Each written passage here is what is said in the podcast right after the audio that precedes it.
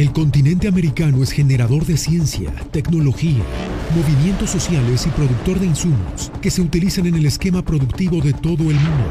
Con todo esto, América es generadora de importantes noticias. Magnética FM y Voz de América presentan Buenos días América, el informativo más completo y trascendente de este continente. Bienvenidos. Buenos días América. Good morning, America. Bienvenidos.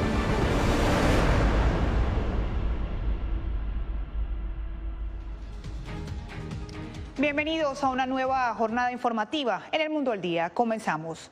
Estados Unidos anunció que está listo para retornar su personal diplomático a Ucrania mientras que Rusia sigue adelante con sus ataques.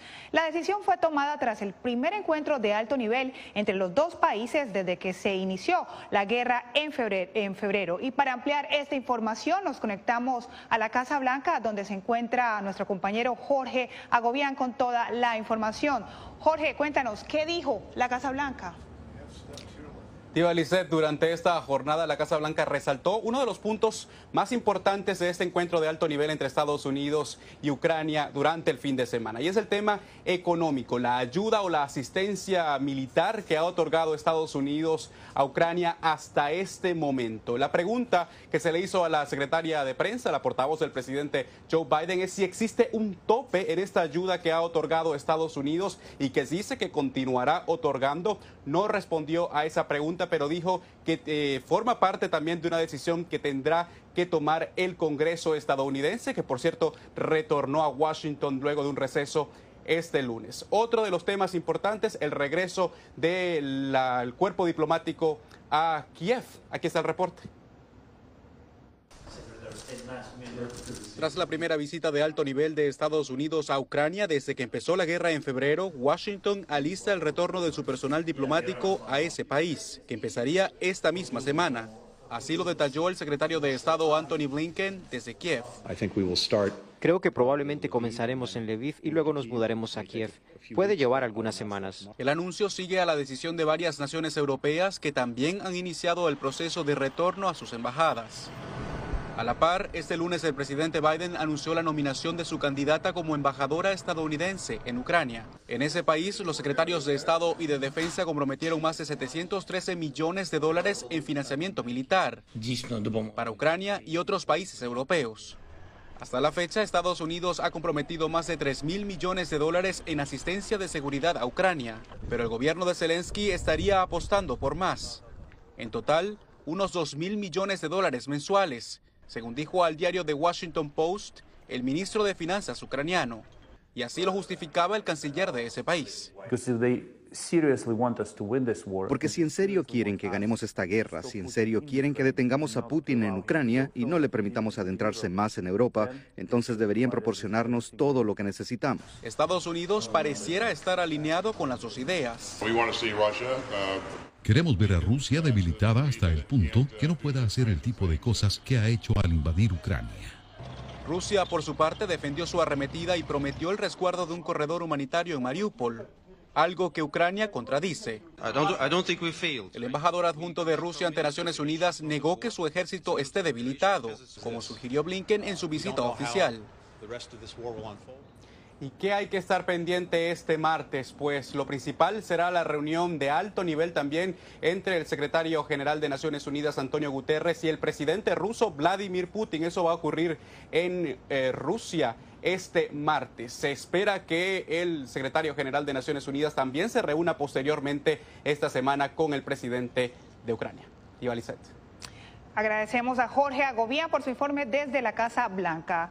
Y por otra parte, el indiscutible triunfo de Manuel Macron en Francia fue bien recibido por los países miembros de la OTAN, susceptible ante la nueva situación de seguridad europea que plantea la invasión rusa a Ucrania. Laura Sepúlveda nos explica. Las elecciones que dieron el triunfo al presidente Emmanuel Macron en su segundo término podrían no necesariamente darle un respiro político, pues dice el director encargado de la encuestadora Ipsos, el país se encuentra no solo dividido, sino fracturado.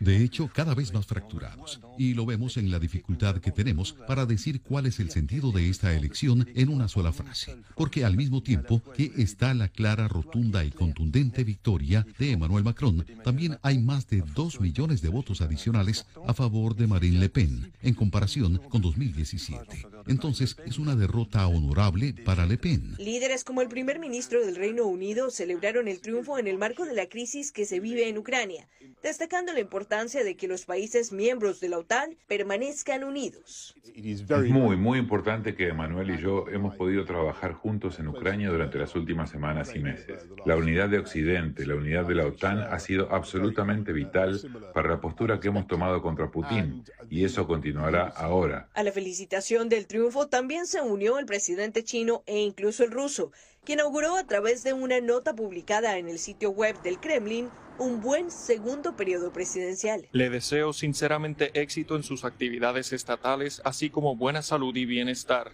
El triunfo de Macron le permite a Francia permanecer no solo en la Unión Europea teniendo en cuenta la intención de Le Pen de avanzar hacia el Brexit, sino de seguir siendo parte de la Organización del Tratado del Atlántico Norte OTAN, cambio que también era contemplado ante una posible nueva administración. Laura Sepúlveda, Voz de América. Y el asesinato de una joven de 18 años en México ha movilizado a miles de mujeres ante las alarmantes cifras de feminicidios. Javier Egar con el informe.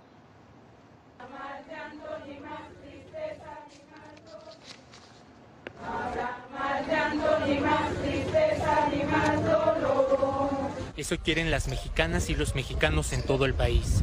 Denuncian una nueva ola de feminicidios. El caso que sacude a México hoy es el de Devani Escobar.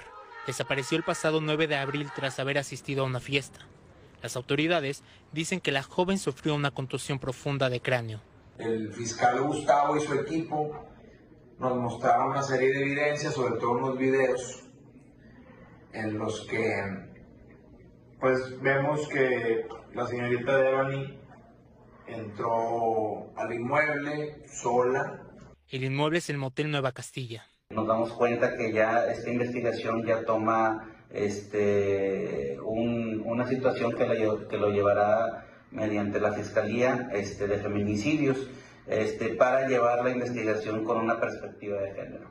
Otra evidencia es esta foto tomada a la joven de 18 años en la autopista Nuevo Laredo. Se dice que eh, por día son nueve mujeres desaparecidas. ¿En Sinaloa o en el país? En el país. La situación es grave porque los feminicidios van ganando terreno. Según el Registro Nacional de Personas Desaparecidas y No Localizadas, durante el gobierno de Andrés Manuel López Obrador, las mujeres desaparecidas ascienden a 7.911. Javier Egar, Voz de América, Ciudad de México. En Nicaragua, la Policía Nacional mantiene ocupada la sede local de la Organización de Estados Americanos. Donaldo Hernández nos explica que el organismo multilateral repudió el acto con dureza. La Secretaría General de la Organización de Estados Americanos denunció que el gobierno de Daniel Ortega ocupó sus oficinas en Managua, a pesar de que Nicaragua sigue siendo miembro fundador del organismo continental. Las autoridades nicaragüenses han ocupado ilegítimamente las oficinas de la Organización de los Estados Americanos en Managua. Sus oficinas, archivos y documentos gozan de la más absoluta inviolabilidad. Su violación por las autoridades nicaragüenses les hace internacionalmente responsables por sus consecuencias. Su sede local ha sido cerrada. Las oficinas de la OEA fueron ocupadas por la Policía Nacional de Nicaragua luego que el jefe de la diplomacia nicaragüense anunció la noche de este domingo su ruptura con el organismo. El pueblo heroico de esta Nicaragua bendita y siempre libre expulsa a la nefasta Organización de Estados Americanos. El canciller Denis Moncada acusó a la OEA de ser un instrumento del gobierno de Estados Unidos para desestabilizar a gobiernos legítimos. No tendremos presencia en ninguna de las instancias de ese diabólico instrumento de la mal llamada OEA. Las relaciones entre el gobierno de Daniel Ortega y la OEA se agravaron tras las elecciones presidenciales de noviembre pasado, las cuales fueron calificadas por su secretario general y por la mayoría de los países del organismo como ilegítimas. Donaldo Hernández, Voz de América. Al beneficiario Al volver, la nueva respuesta del gobierno salvadoreño contra las pandillas.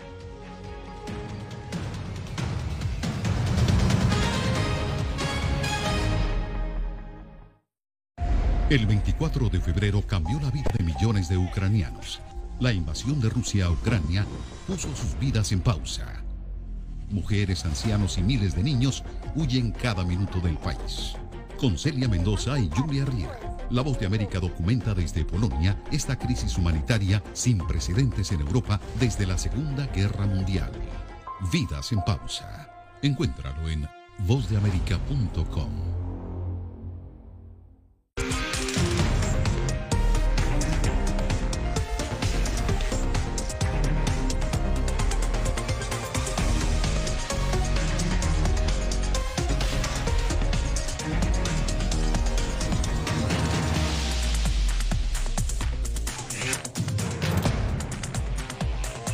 Venezuela 360, cada semana por La Voz de América. ¿Qué tal desde Washington comienzan las noticias en el mundo al día? Día a día, desde la capital de Estados Unidos y donde se producen las noticias que más te impactan. El objetivo es llegar al otro lado de la frontera para pedir asilo.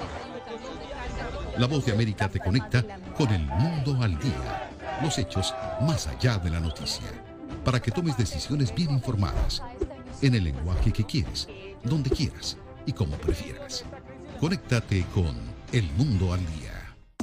La Voz de América te invita a ser parte de nuestra familia a través de las redes sociales. Encuentra en tu muro las últimas noticias de tu país en su conexión con Estados Unidos, la región y el mundo.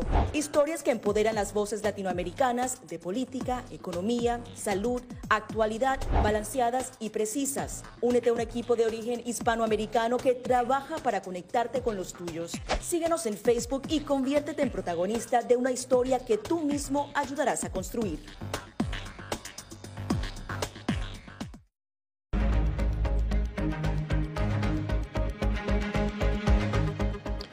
Frontera sur ya no será una opción de ingreso a Estados Unidos para los ucranianos. Vicente Calderón nos informa sobre el inicio del programa Unidos por Ucrania para ayudar a estos ciudadanos que huyen de la guerra.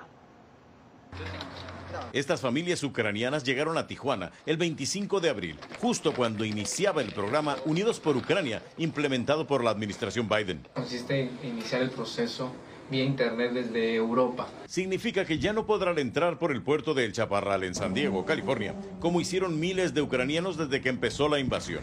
Mediante este plan, pueden permanecer en Estados Unidos durante dos años si cumplen con una serie de requisitos. Hay ya organizaciones en la Ciudad de México de ucranianos, que, de los que estaban aquí en Tijuana, para eh, avisarles que ya no vayan a Tijuana porque ya no ya está cerrada la garita. Fue una dura sorpresa para Tania y los demás que ya tenían los arreglos para entrar a Estados Unidos por México.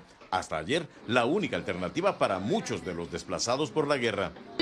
Por favor, ayúdenos. Estamos aquí por la guerra. Estamos cansados. Esta unidad deportiva en Tijuana albergó a miles durante horas o días mientras los recibían en las garitas. Gente como Anja, que esperó apenas medio día en la frontera tras un largo recorrido internacional. Para ella fue un alivio, a pesar de las 13 horas de vuelo, pues atrás quedaron las atrocidades que vio en Kiev. En Ucrania, los bombardeos, el pánico. Los rusos hicieron cosas terribles a la gente. Los voluntarios norteamericanos que dirigen este albergue piden dejen entrar a quienes ya estaban en tránsito o no se enteraron antes del Unidos por Ucrania. Vicente Calderón, Voz de América, Tijuana, México. Ya no será ejecutada este miércoles Melissa Lucio, una mexicana de 53 años, acusada desde 2008 de asesinar a su hija de dos años. Una corte de apelaciones de Texas ordenó a un tribunal inferior examinar nuevas evidencias en el caso que ha sido cuestionada públicamente por legisladores y expertos. Lucio agradeció el fallo judicial que le otorga una nueva oportunidad de vivir para probar su inocencia. La Asamblea Legislativa en El Salvador renovó por 30 días más un régimen de excepción durante el cual quedan suspendidos varios derechos constitucionales mientras el gobierno enfrenta a las pandillas. Raquel Herrera con el informe. Derechos como la libertad de asociación, de defensa, a una detención administrativa de 72 horas y la inviolabilidad de la correspondencia y de las telecomunicaciones quedarán suspendidos por 30 días más en El Salvador. El Congreso, con mayoría oficialista, aprobó la propuesta del gobierno de Nayib Bukele para ampliar el régimen de excepción bajo el cual el país ha estado durante el último mes, declarándole la guerra a las pandillas. Un país pequeño de América le está demostrando al mundo cómo hacer una guerra en contra de las pandillas. La medida fue aprobada con los votos del oficialismo y sus aliados, mientras que los partidos de oposición cuestionaron que las condiciones por las que se aprobó la suspensión de derechos ya no están vigentes. Lo que se concluye de la solicitud del Consejo de Ministros es que están diciendo que no se puede combatir la inseguridad, que no se pueden perseguir a los criminales sin quitarle los derechos constitucionales a todos los salvadoreños. Nosotros con el mayor de los gustos, por mi parte esto debería ser eterno hasta que desaparezca el último terrorista de este país.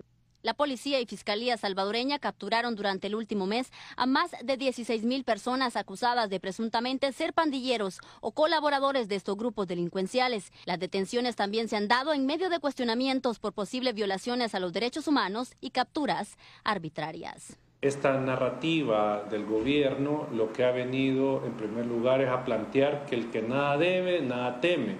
Pero esto sin duda encierra eh, posibles violaciones a derechos fundamentales.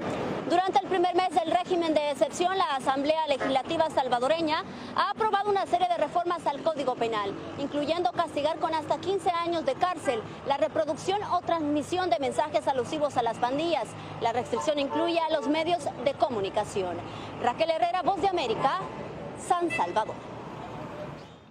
En Venezuela, el sector sindical ha sufrido más de 150 detenciones durante la última década. Álvaro Algarra nos cuenta que ahora hay gran expectativa sobre la celebración de un foro auspiciado por la Organización Internacional del Trabajo.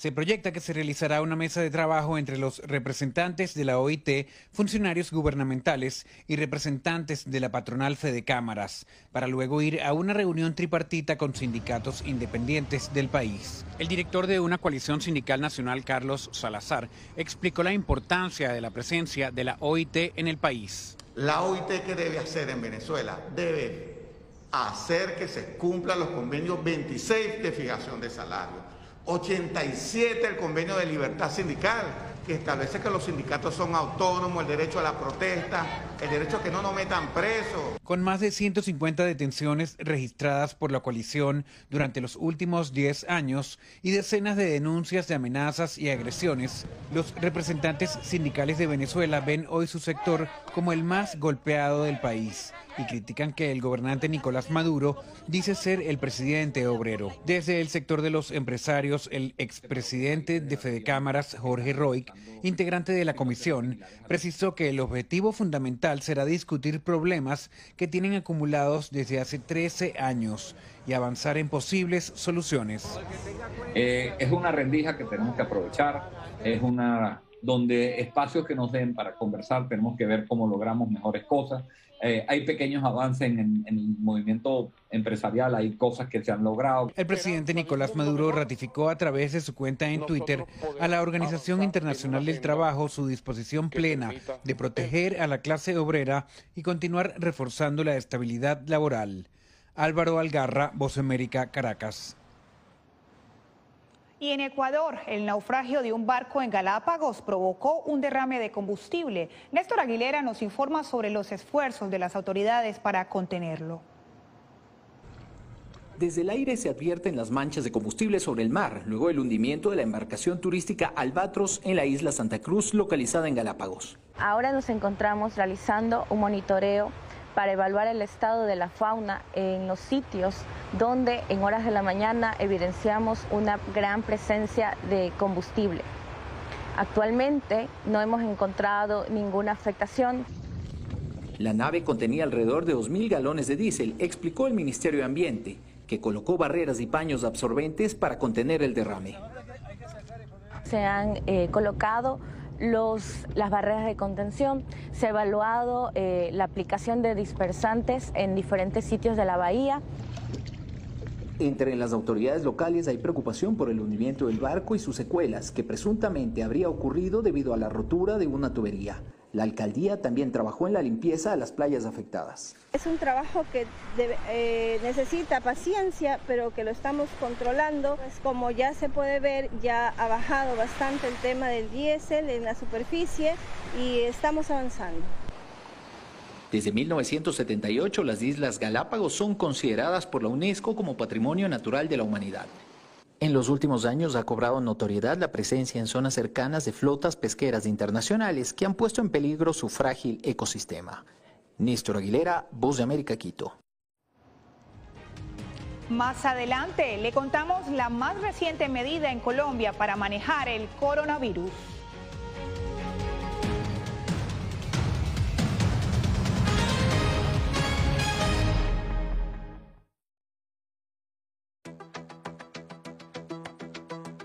En momentos de crisis políticas y sociales, algunos gobiernos autoritarios recurren al bloqueo del acceso a Internet como herramienta para detener la información que entra o sale de su país. No obstante, existen algunas alternativas que te ayudarán a continuar conectado a la red a pesar de la censura oficial. Una de las más efectivas es el VPN o red virtual privada por sus siglas en inglés.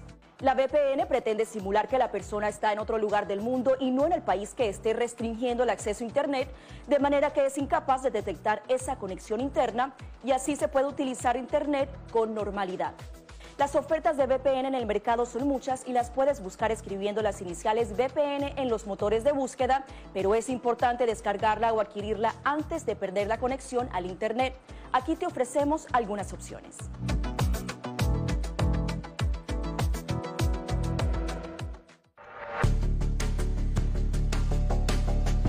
Durante el brote del COVID-19, los estafadores pueden tratar de aprovecharse de personas vulnerables a través de diversos métodos que van cambiando con frecuencia. Es posible que lo contacten por teléfono, correo electrónico, mensajes de texto, correo postal o redes sociales. Ten cuidado con ofertas de kits de supuestas pruebas caseras, curas milagrosas o pruebas inmediatamente accesibles. Response Act has made coronavirus testing more accessible immediately. Tras un desastre, organizaciones caritativas falsas aparecen afirmando que tienen vínculos con otras reales. Siempre verifica que la organización sea legítima. Alguien que asegura que trabaja en el gobierno puede pedirte tu información personal o intentar cobrarte cuotas falsas para así ingresar tu cheque de estímulo.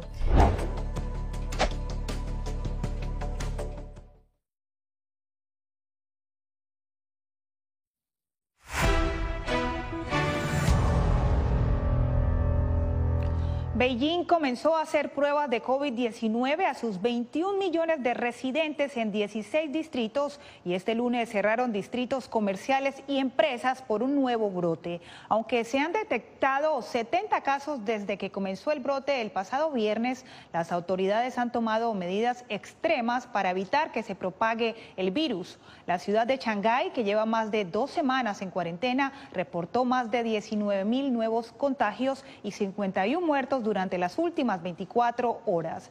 Las fronteras de China se mantienen en gran parte cerradas, mientras el impacto económico de la pandemia va en aumento.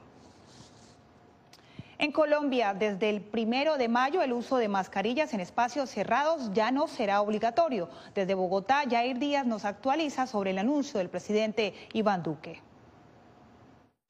Colombia elimina la obligatoriedad de usar mascarillas en espacios abiertos y cerrados desde el primero de mayo. La decisión la dio a conocer el presidente Iván Duque al destacar el avance del programa de vacunación contra el COVID-19. Que el programa de vacunación masiva, segura y gratuita sigue dando resultados exitosos.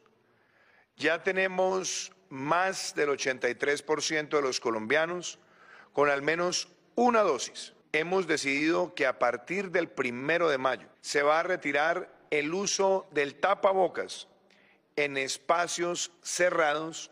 La medida contempla excepciones para evitar nuevos repuntes de casos de coronavirus. Servicios de salud, eh, centros geriátricos, transporte marítimo, aéreo, eh, fluvial y terrestre. Y eh, centros educativos, eso también teniendo en consideración que todavía mantenemos una baja cobertura de vacunación. Colombianos consultados por La Voz de América expresaron opiniones diversas en torno a la medida. Sí, sí es bueno. Eh, pues en sí ha sido un poco tedioso, ya más casi dos años, ¿no? Más de, más de dos años con tapabocas. Es algo como necesario, pensaría yo, ¿no? Porque todavía pues estamos en riesgo. Los viajeros internacionales deben tener esquema de vacunación completo o presentar prueba negativa de COVID para ingresar a Colombia. Jair Díaz, Voz de América, Bogotá. En breve, la inusual presencia de Argentina en un festival musical de California.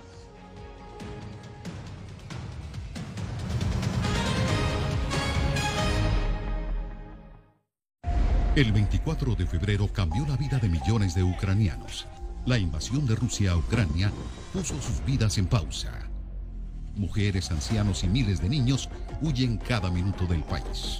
Con Celia Mendoza y Julia Riera, La Voz de América documenta desde Polonia esta crisis humanitaria sin precedentes en Europa desde la Segunda Guerra Mundial. Vidas en pausa. Encuéntralo en vozdeamerica.com.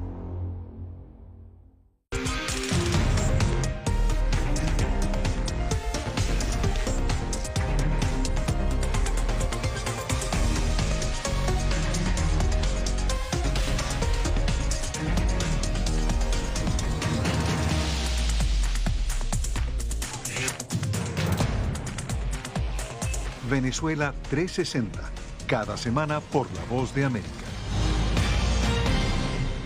¿Qué tal desde Washington comienzan las noticias en el mundo al día? Día a día, desde la capital de Estados Unidos y donde se producen las noticias que más te impactan. El objetivo es llegar al otro lado de la frontera para pedir asilo.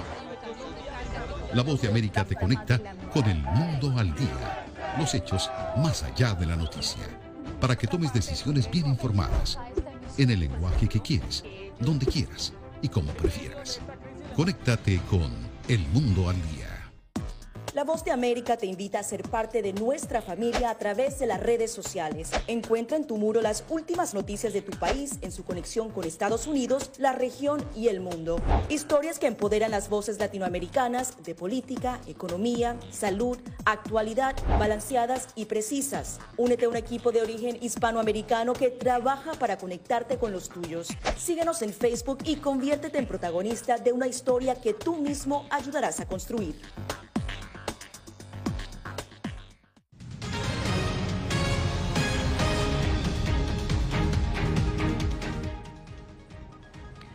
Twitter cambiará de dueño y pasará a manos del empresario estadounidense Elon Musk por el precio de 44 mil millones de dólares. El gerente general de Tesla, quien también es la persona más acaudalada en el planeta, ha dicho que planea convertir la empresa en privada porque considera que no garantiza debidamente la libertad de expresión. Con una imponente obra en el Festival de Coachella en California, la firma de arquitectura Estudio Normal rindió homenaje a la silla icónica de la silla de la mariposa de Argentina. Alex Seguras nos muestra el reporte.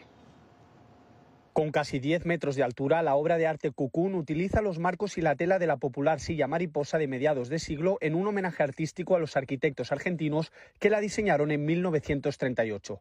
Martín Huberman, fundador de Estudio Normal.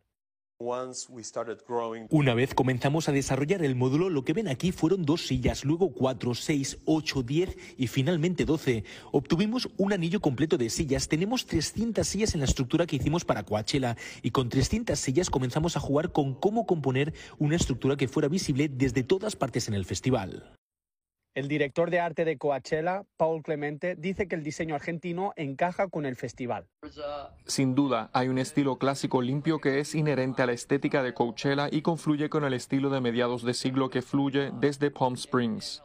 Huberman asegura que quiere demostrar al mundo el potencial de la arquitectura argentina moderna. Y construyendo esta nueva mirada hacia afuera, no para ver qué es lo que pasa afuera, sino es para ver cómo nosotros podemos hablar para afuera, cómo nosotros podemos llevar el mensaje, cómo nosotros podemos ganar narrativas de futuro, material, historia, pasado. Cucún se transforma a medida que cambia la luz del día, iluminándose con los colores de las mariposas que pueblan su Argentina natal y el estado de California. Alex Segura, Voz de América, Los Ángeles. Y de esta manera llegamos al final de nuestra emisión. Gracias por acompañarnos.